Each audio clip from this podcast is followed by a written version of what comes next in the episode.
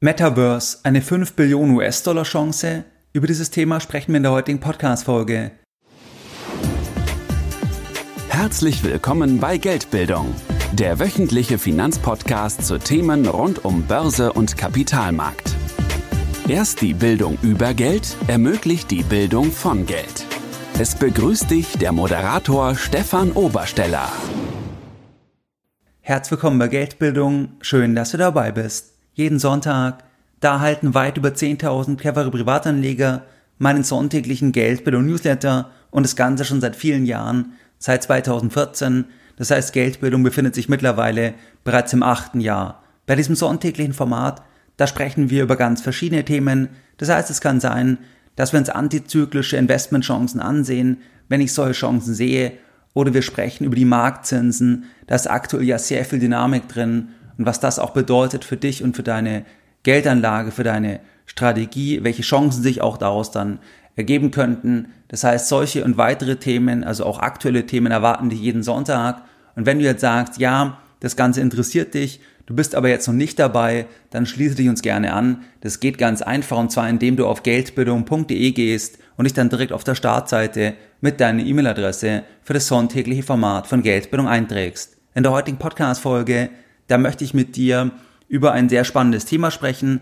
Und zwar über ein Thema, wo wir bereits Ende 2021 eine Podcast-Folge veröffentlicht hatten zum Thema Metaverse. Damals hatte ich viele Zuschriften bekommen, dass das Ganze außerordentlich spannend war und ob es denn möglich sei, dass ich dann irgendwann vielleicht nochmal eine neue Folge dazu machen könnte. Und genau das mache ich heute, weil jetzt auch vor kurzem ein interessanter Report veröffentlicht wurde. Und da schauen wir uns heute diesen Report an und besprechen, wie das Ganze vielleicht auch ein Stück weit einzuordnen ist. Im Juni 2022, da hat McKinsey eine Studie veröffentlicht und zwar zu dem Thema Metaverse. Da haben sie das Ganze analysiert, da haben sie viele Leute befragt und sie kommen im Rahmen von dieser Studie zu dem Ergebnis, dass das Metaverse, dass das Ganze ein sehr großes Potenzial hat und zwar das Potenzial, dass das anwachsen könnte bis zum Jahr 2030 zu einem Wert von bis zu 5 Billionen US-Dollar. Das heißt, dass das Thema heute, jetzt 2022, einfach zu groß ist, dass es zu groß wird, das ganze Thema, dass man es jetzt heute einfach noch ignorieren könnte. 5 Billionen US-Dollar, das ist die derzeitige jährliche Wirtschaftskraft von Japan in etwa oder das entspricht in etwa dem Doppelten der derzeitigen Marktkapitalisierung von Apple. Wie definiert McKinsey das Metaverse? Es gibt keine einheitliche Definition und die Definition entwickelt sich stetig weiter. Als allgemein anerkannte Sichtweise, da sieht McKinsey allerdings das Metaverse als eine Art Weiterentwicklung des Internets. Mark Zuckerberg wird im Report von McKinsey zitiert und er sieht das Metaverse wie folgt, Zitat Anfang. The Metaverse will be the successor to the mobile Internet. We'll be able to feel present like we're right there with people no matter how far apart we actually are. Zitat Ende. Es geht beim Metaverse also um ein Gefühl des Eintauchens und um eine Art Echtzeit-Interaktivität in 3D.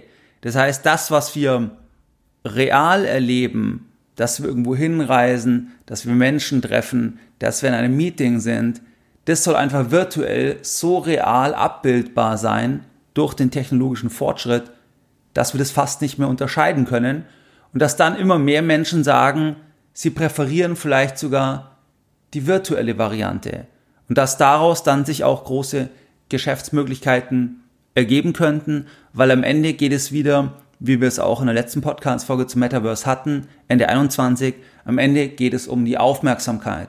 Wo sind die Augen und Ohren der Menschen? Wo liegt die Aufmerksamkeit? Weil die Aufmerksamkeit, das ist immer die Vorstufe von Umsatz und wenn die Aufmerksamkeit durch den technologischen Fortschritt verändert, wenn die sich verändert, dann müssen auch Unternehmen, dann müssen die das auch erkennen und dann dorthin gehen mit ihren Angeboten, wo dann auch die Aufmerksamkeit am Ende liegt. Das heißt, wenn einfach die Menschen nicht mehr in die Filiale gehen in der Bank, sondern das Ganze im Internet machen, dann muss irgendwann einfach jede Bank auch im Internet sein, was heute natürlich Standard ist, aber auch das war ein Prozess weg von der Filialbank oder dass das weniger wichtig wird oder eher, dass man so zentrale Punkte hat hin zu einfach dem Online-Geschäft und dann vielleicht in der nächsten Weiterentwicklung einfach das Thema Metaverse. Tyler Winkelfoss definiert das Metaverse wie folgt, Zitat Anfang. Das Metaverse ist im Grunde die Nachbildung der Offline-Welt in der Online-Umgebung. Zitat Ende. Das Interesse am Metaverse, das ist gemäß dem Report förmlich explodiert. Die Suchanfragen nach dem Begriff, die sind im letzten Jahr bei Google um 7200 Prozent gestiegen. Die Metaverse-Spieleplattform Roblox, die verzeichnete im Februar 2022 über 55 Millionen aktive tägliche User. Meta, vormals Facebook, hat letztes Jahr ein Investment Commitment über 10 Milliarden Dollar in den Bereich Reality Labs abgegeben, wo an der entsprechenden Hardware gearbeitet wird, die für eine Realisierung des Metaverse in der Breite erforderlich ist. Der Start von der Aufmerksamkeit hin zu Metaverse in der Breite, das war eigentlich ja auch die Umbenennung von Facebook in Meta, das war im vierten Quartal 2021. Microsoft hat bekannt gegeben, dass die beabsichtigte milliardenschwere Übernahme von Activision Blizzard, dass diese Übernahme folgendes leisten würde, Zitat Anfang, provide building blocks for the Metaverse, Zitat Ende. Es ist aus Sicht des Reports allerdings schwer, Hype von Realität zu unterscheiden. Dies ist bei allen technischen Innovationen der Fall. Es gibt Phasen, wo Marktteilnehmer begeistert sind, was möglich sein könnte durch die technologische Innovation, und dann kommt aber auch wieder eine Phase der Ernüchterung, dass die Dinge doch länger brauchen, bis sie realisierbar sind oder dass die Dinge auf absehbare Zeit sogar unrealisierbar bleiben. Generell ist das Thema einer technischen Innovation und der Frage, was ist dann eigentlich der Wert, der hier entstehen kann, dass es dann immer schwierig ist, im ersten Schritt das Ganze realistisch zu erfassen und dass das auch der Nährboden ist von einer Spekulationsblase. Da gibt es ein Modell, von Charles Kindleberger mit fünf Phasen und da ist in der Phase 1, das ist ein exogener Schock und das ist zum Beispiel dann eine technische Innovation. Das heißt, dass etwas Neues erfunden wird und dass dann hier eine Faszination entsteht. Also es gibt ein Wachstum, ja, aber dann entsteht auch Euphorie, was alles möglich sein könnte und dann kann es einfach in der Bewertung in die absolute Übertreibung gehen, bis dann irgendwann auch die Spekulationsblase wieder platzt. Abseits des möglichen Hypes, da gibt es aber eine reale, fortschreitende Entwicklung aus Sicht von McKinsey und es fließt immer mehr Kapital in diesen Bereich. Die Investmentlandschaft, die wird durch drei Arten von Investoren dominiert. Das sind einmal Big Tech Unternehmen, das sind Unternehmen wie Meta, Microsoft, Nvidia, Apple, Alphabet, die immer mehr erkennen, dass das Thema einfach wichtig ist für sie. Das heißt, dass wenn es eine Weiterentwicklung ist von dem Internet, dass man dort dann auch investieren muss, um dort dann auch in Zukunft davon profitieren zu können. Und am prominentesten ist sicherlich Facebook mit der Namensänderung in Meta und auch, dass der Facebook-Gründer, dass er einfach absolut begeistert und überzeugt ist von diesem Thema, dass er sagt, das ist einfach hier die Weiterentwicklung und da wurde auch kolportiert, dass dann auch Mitarbeiter wirklich auch genervt sind, einfach von Mark Zuckerberg, weil er einfach so besessen ist von diesem Thema. Und ob er dann Recht behalten wird, das wird am Ende des Tages die Zeit zeigen. Aber wenn wir zurückgehen, dann hat er immer wieder auch Aktivitäten gemacht, die erst belächelt wurden und später war es dann einfach ein Geniestreich. Das heißt, da gibt es auch ein Zitat von Howard Marks, und zwar, dass es nicht unterscheidbar ist, ob man zu früh dran ist bei einer Entwicklung oder ob man falsch liegt. Das ist nicht unterscheidbar.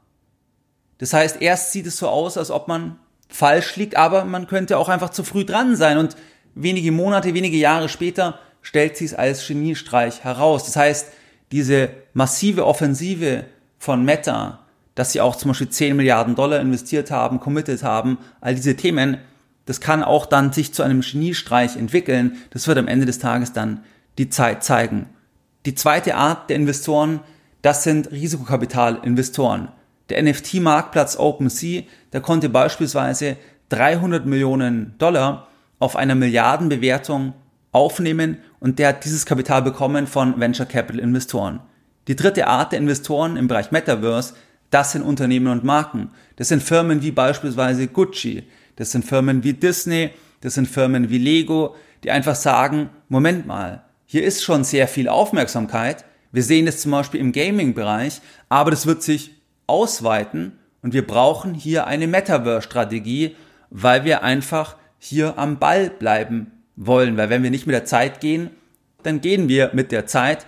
Das heißt, immer mehr Unternehmen erkennen das Und das sind die drei Arten dann der Investoren gemäß dem Report von McKinsey. Und in Summe ist es so, dass einfach jetzt year to date, dass bereits über 100 Milliarden Dollar bereits in dieses Segment 22 investiert worden sind. Da muss man aber dazu sagen, dass es vor allem auch die Akquisition von Activision ist, die hier dann stark mit reinzählt. Aber auch wenn wir das rauslassen, dann sehen wir zum Beispiel, dass jetzt year to date dass jetzt hier Venture Capital Investoren und Private Equity Investoren, dass sie jetzt 6 bis 8 Milliarden Dollar bereits investiert haben, dass 15 bis 20 Milliarden Dollar, das sind dann interne Firmeninvestments, also zum Beispiel Investments von irgendwelchen Modelabels, die sich da im Metaverse einkaufen, die zum Beispiel sagen, sie sehen die Themen halt schon, die Studios zum Beispiel auch kaufen, die dann hier irgendwie NFTs designen. Also es gibt hier schon wirklich große Investments auch von Unternehmen und in dem Report wird das Ganze so beschrieben, dass eigentlich das Metaverse und die Investitionslandschaft, das Thema steht heute dort, wo das Thema künstliche Intelligenz im Jahr 2008, äh 2016 stand. Und sie sagen, dass im, Vergleich, im Vergleich dazu, dass heute bereits deutlich mehr Kapital in den Bereich Metaverse investiert wird. Und das sagt ja eigentlich nur eines, dass die Investoren eine gewisse Konfidenz haben, dass es das Potenzial gibt. Also dass sich das auch realisieren wird, weil ansonsten investiert man nicht. Man investiert, weil man das Potenzial sieht. Das heißt nicht, dass man recht hat. Das heißt, auch große Investments können natürlich völlig unnötig sein oder völlig sinnbefreit sein dann in der Retrospektive. Aber erstmal, dass die Investments getätigt werden, zeigt erstmal eine gewisse, eine gewisse Konfidenz, die einfach hier auch institutionelle Investoren, wie eben VC-Investoren, hier einfach in diesem Bereich sehen. Das heißt, ein großes Wachstum an Investitionen. Wir sehen das auch, wenn wir das vergleichen mit 21, mit 2020, dass hier die Volumina einfach deutlich nach oben gegangen sind. Man muss, wie gesagt, beim Gesamtvolumina, was die jetzt im Report nennen, da muss man ein Stück weit berücksichtigen, dass hier ein großer Teil ist einfach hier diese Akquisition von Activision Blizzard ähm, durch Microsoft, dass hier einfach da ein großer Teil dem zugeschrieben wird. Jetzt ist aber wichtig, Metaverse ist nicht nur Gaming. Das heißt, wir haben ja bereits gesehen, zum Beispiel an dem Beispiel Roblox, dass hier wirklich Millionen User einfach vorhanden sind. Also das ist ja nicht irgendetwas Fiktives, sondern das ist schon real existierend, einfach im Gaming-Bereich. Aber das Metaverse als Weiterentwicklung von dem mobilen Internet oder von dem Internet im Allgemeinen, das ist nicht nur Gaming. Das siehst du beispielsweise am Beispiel Dubai. Dubai hat eine eigene Metaverse-Strategie mit dem Ziel, dass das Metaverse bis 2030, dass es 4 Milliarden Dollar zur Wirtschaft beiträgt und das ist nicht nur Gaming und damit einen Beitrag von 1% zur Wirtschaftskraft leistet. Das heißt, Dubai sieht hier dieses Thema absolut und generell ist es so, Dubai ist hier regulatorisch extrem offen, extrem agil, einfach in dem Bereich digitale Assets. Das heißt, die sagen, okay, das Thema ist einfach relevant für unseren Standort und deswegen machen wir hier die Dinge, die einfach unseren Standort nach vorne bringen, weil wir auch sagen, das ist einfach ein Thema, was gekommen ist, um zu bleiben. Aber es ist nicht nur Dubai, die das jetzt einfach von der staatlichen Seite erkennen, sondern zum Beispiel auch in der Hauptstadt von Südkorea. Da gibt es auch ein interessantes Zitat von einem der dortigen Verantwortlichen, die sehen dort auch einfach großes Potenzial durch das Metaverse. Und zwar möchte ich hier Folgendes ähm, zitieren. Das ist der ähm, Chief Information Officer von Seoul Smart City, von dem ähm, Polizeibüro. Und zwar hat er Folgendes gesagt, Zitat Anfang. We believe that with the Metaverse, we can create higher quality government services. Current government services are demand driven. However, we believe that in the future, we can provide services in advance of demand we can provide a new form of government services and in that sense, it will be very helpful to citizens. We also believe this metaverse platform will help citizens see Seoul City in a different perspective. Zitat Ende.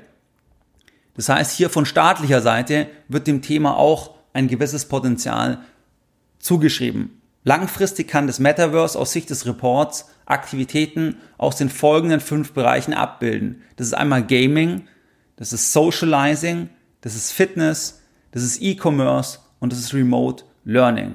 Wenn du dich erinnerst, im Rahmen der letzten Podcast-Folge zum Metaverse, da hatte ich auch auf Bill Gates verwiesen und auf seine Gates Notes. Und zwar hat er ja dort niedergeschrieben, im Rahmen von seinem Jahresrückblick am 7.12.21 und zwar hat er da eine Prognose niedergeschrieben, und zwar, dass er erwartet, dass innerhalb der nächsten zwei bis drei Jahre, dass die meisten virtuellen Meetings im Metaverse stattfinden werden. Und die Idee ist laut Bill Gates, dass man sich mit seinem eigenen Avatar dann in einem virtuellen Raum trifft und dass das Erlebnis dann so real ist, wie wenn man physisch einfach im gleichen Raum wäre. Hierzu wird man dann etwas wie eine Virtual Reality Brille und spezielle Handschuhe benötigen um einfach die Körpersprache und die Qualität der Stimme möglichst real abzubilden. Das heißt, das ist etwas, was Bill Gates so als erstes Thema erwartet, als Anwendungsfall in der Breite, abseits jetzt von dem Gaming-Thema. Dann, was sagen eigentlich die Verbraucher? Am Ende ist es einfach das Thema der Aufmerksamkeitsökonomie. Das heißt, Facebook bzw. Meta, soziale Plattformen, das ist immer das Thema der Aufmerksamkeit. Das heißt, eine Plattform wie Facebook, Instagram, YouTube, Twitter, da geht's immer um die Maximierung der Aufmerksamkeit. Das heißt, dass mehr Menschen auf die Plattform aufmerksam werden, dass mehr Menschen dort ihre Lebenszeit verbringen und dass dann Menschen interagieren. Und am Ende kann diese Aufmerksamkeit dann monetarisiert werden, weil dann zum Beispiel ja bekannt ist, wer sind die Menschen und dann kann man zum Beispiel anderen Unternehmen diese Aufmerksamkeit, die Daten dann verkaufen, dass die dann diese Aufmerksamkeit der Menschen ansprechen können, zum Beispiel durch targetierte Werbung. Das heißt, es geht immer um die Aufmerksamkeit. Also das ist ein Aufmerksamkeitsbusiness und Mark Zuckerberg ist also schon sehr lange in dem Aufmerksamkeitsbusiness. Und wenn sich das jetzt weiterentwickelt, wo die Menschen eben ihre Aufmerksamkeit verbringen, dann ist die technologische Entwicklung das eine Thema, aber am Ende entscheiden natürlich die Menschen, ob sie wirklich dort dann ihre Zeit verbringen, weil nur dann begründet es ja auch hier eine geschäftliche Opportunität. Das heißt, dass es technisch möglich ist, dass wir uns in 3D treffen, begegnen mit einem Avatar, wo wir zum Beispiel dann auch Kleidung haben, in die wir investiert haben, weil wir sechs, acht, zehn Stunden dann in dieser virtuellen Welt verbringen, statt zum Beispiel einem Zoom-Meeting. Das Ganze ist dann einfach noch realer. Dass es technisch möglich ist, ist die eine Seite, aber die andere Seite ist, wollen die Menschen das überhaupt? Wird es überhaupt angenommen? Wir sehen es im Gaming-Bereich, dass wir hier bereits eine enorme Anzahl an täglichen Usern haben. Hatte ich vor das Beispiel mit Roblox und in dem Report ist es so, dass hier eine Umfrage genannt wird, wo dann Leute befragt wurden und da haben dann 59 Prozent der befragten Verbraucher gesagt, dass mindestens eine virtuelle Aktivität, dass sie hier das lieber machen virtuell gegenüber der physischen Alternative. Zum Beispiel könnte das sein Socializing.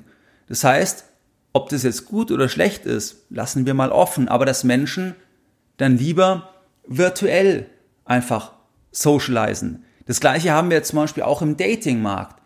Das heißt, dass Menschen sagen, nicht real, nicht in der Offline-Welt sprechen sie zum Beispiel Menschen an, sondern sie machen das virtuell.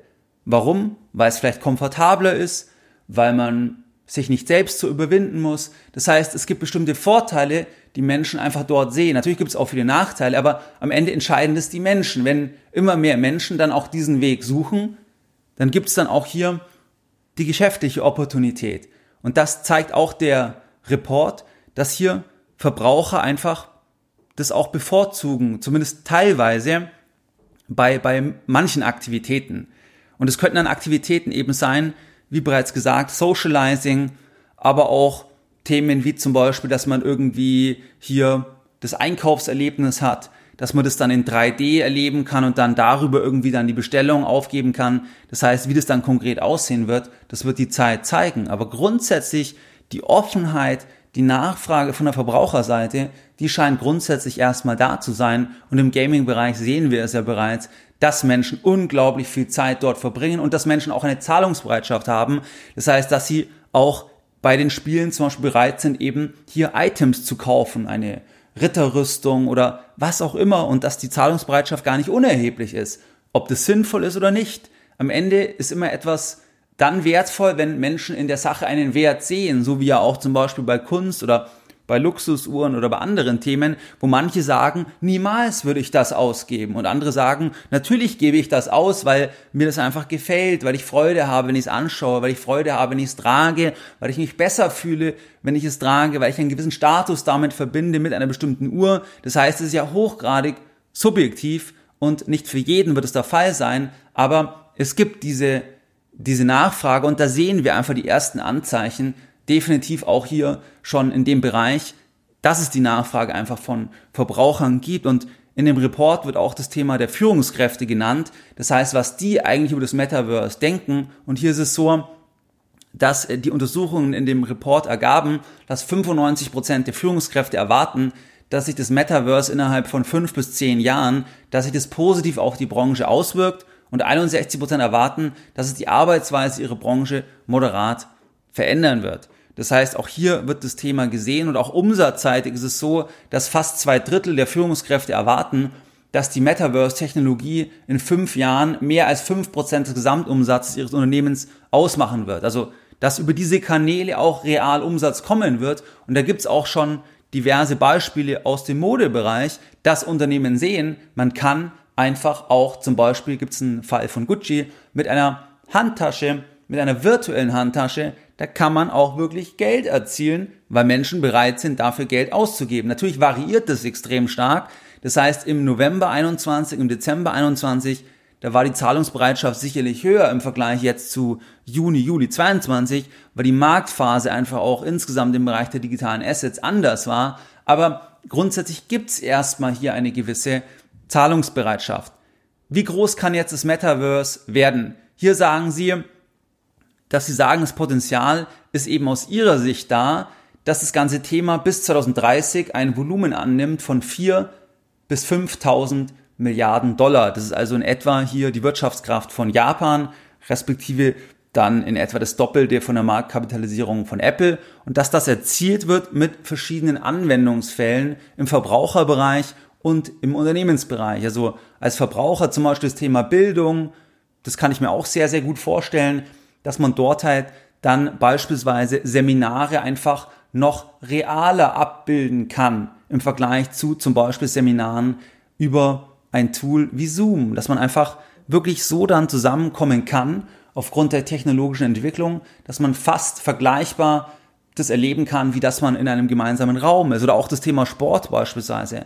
Also, dass man mit einem Personal Trainer trainieren kann, der kann aber ganz woanders sein, physisch, aber man ist dann zusammen in dem Raum, in, in, dem, in der Welt, beispielsweise an einem anderen Ort dann auch wiederum. Also da ist, denke ich, relativ viel vorstellbar. Und auch hier ist wieder die Frage, wie lange wird es dann konkret dauern, bis das dann realisierbar ist. Das wird die Zeit zeigen. Ob das dann 2030 schon der Fall sein wird oder erst 2035.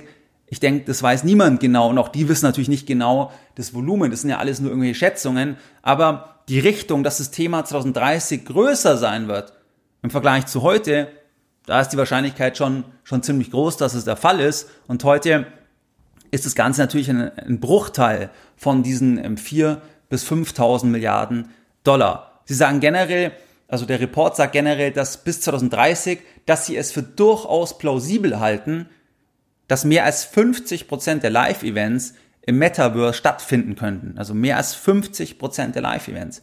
Es gab auch schon Events im Metaverse, auch mit großem Erfolg, mit viel Aufmerksamkeit. Das heißt, auch hier ist schon der erste Beweis erbracht, dass es grundsätzlich funktionieren könnte. Sie sagen weiter, dass mehr als 80 Prozent des Handels könnten durch etwas beeinflusst werden, was Verbraucher im Metaverse tun, sei es jetzt von der Entdeckung von Marken bis zum Besuch eines virtuellen Geschäfts. Auch dort gibt es dann zum Beispiel mit dem Gucci Garden hatten die so ein Experiment gemacht, ähm, wo das auch extrem erfolgreich war, wo sie auch sehr, sehr viel Aufmerksamkeit bekommen hatten. Also auch hier gibt schon Anhaltspunkte, dass es funktionieren kann. Sie sagen weiter in dem Report, dass der größte Teil des Lernens und der Entwicklung, der könnte in einer Metaverse-Umgebung stattfinden, ebenso wie die meisten Zusammenarbeiten, die, die virtuell erfolgen. McKinsey geht davon aus, und das ist eigentlich das Entscheidende, wenn sie das realisiert, McKinsey geht davon aus, dass der durchschnittliche Internetnutzer bis 2030 bis zu sechs Stunden pro Tag mit Metaverse-Erlebnissen verbringen wird. Das ist das Entscheidende.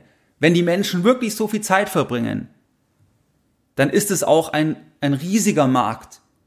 Weil das siehst du ja zum Beispiel, wenn man sich überlegt, was man vor 10, 15 Jahren über das Thema Handy oder Smartphone, was man in der Form ja gar nicht so sehen konnte oder nur wenige Leute so gesehen haben. Aber wenn man sich überlegt, wie sich das verändert hat, wie Menschen sich heute verhalten, also dass wir heute so viel Zeit am Smartphone verbringen, dann ergeben sich natürlich daraus riesige geschäftliche Opportunitäten.